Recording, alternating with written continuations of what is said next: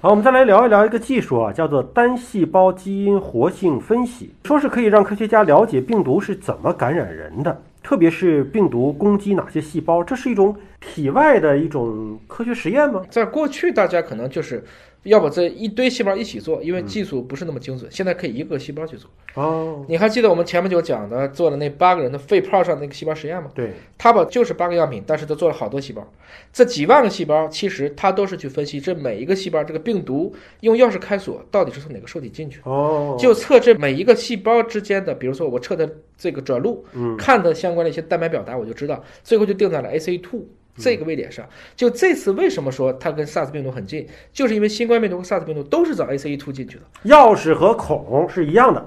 锁是一样的。锁是一样啊，的，钥匙不太一样嗯，但是差的不大，都能打开。嗯，就相当于咱们配两把锁，可能这个齿儿稍微高一点、低一点，不太要紧。嗯，而且我们也发现了，这次它为什么同时会引起消化道症状，是因为消化道上的这些表皮细胞的 ACE2 的表达量，或者说这种 ACE2 的这个锁孔要嗯远高于肺上，所以就是说有些人会腹泻，所以才有了所谓的这种口粪传播呀，大家才会讨论这个问嗯题。就是消化道上也有这个受体蛋白，但是为什么引起消化道的症状相对比较小呢？因为更多的是通过飞沫传播呀。因为更多的是过不了胃酸，在胃酸当中，因为 pH 值相对比较低被，杀灭了所以大部分病毒被杀灭了。其实我是觉得，今天的孩子们在数理化之外，一定要好好学，包括生理解剖，包括医学，包括健康，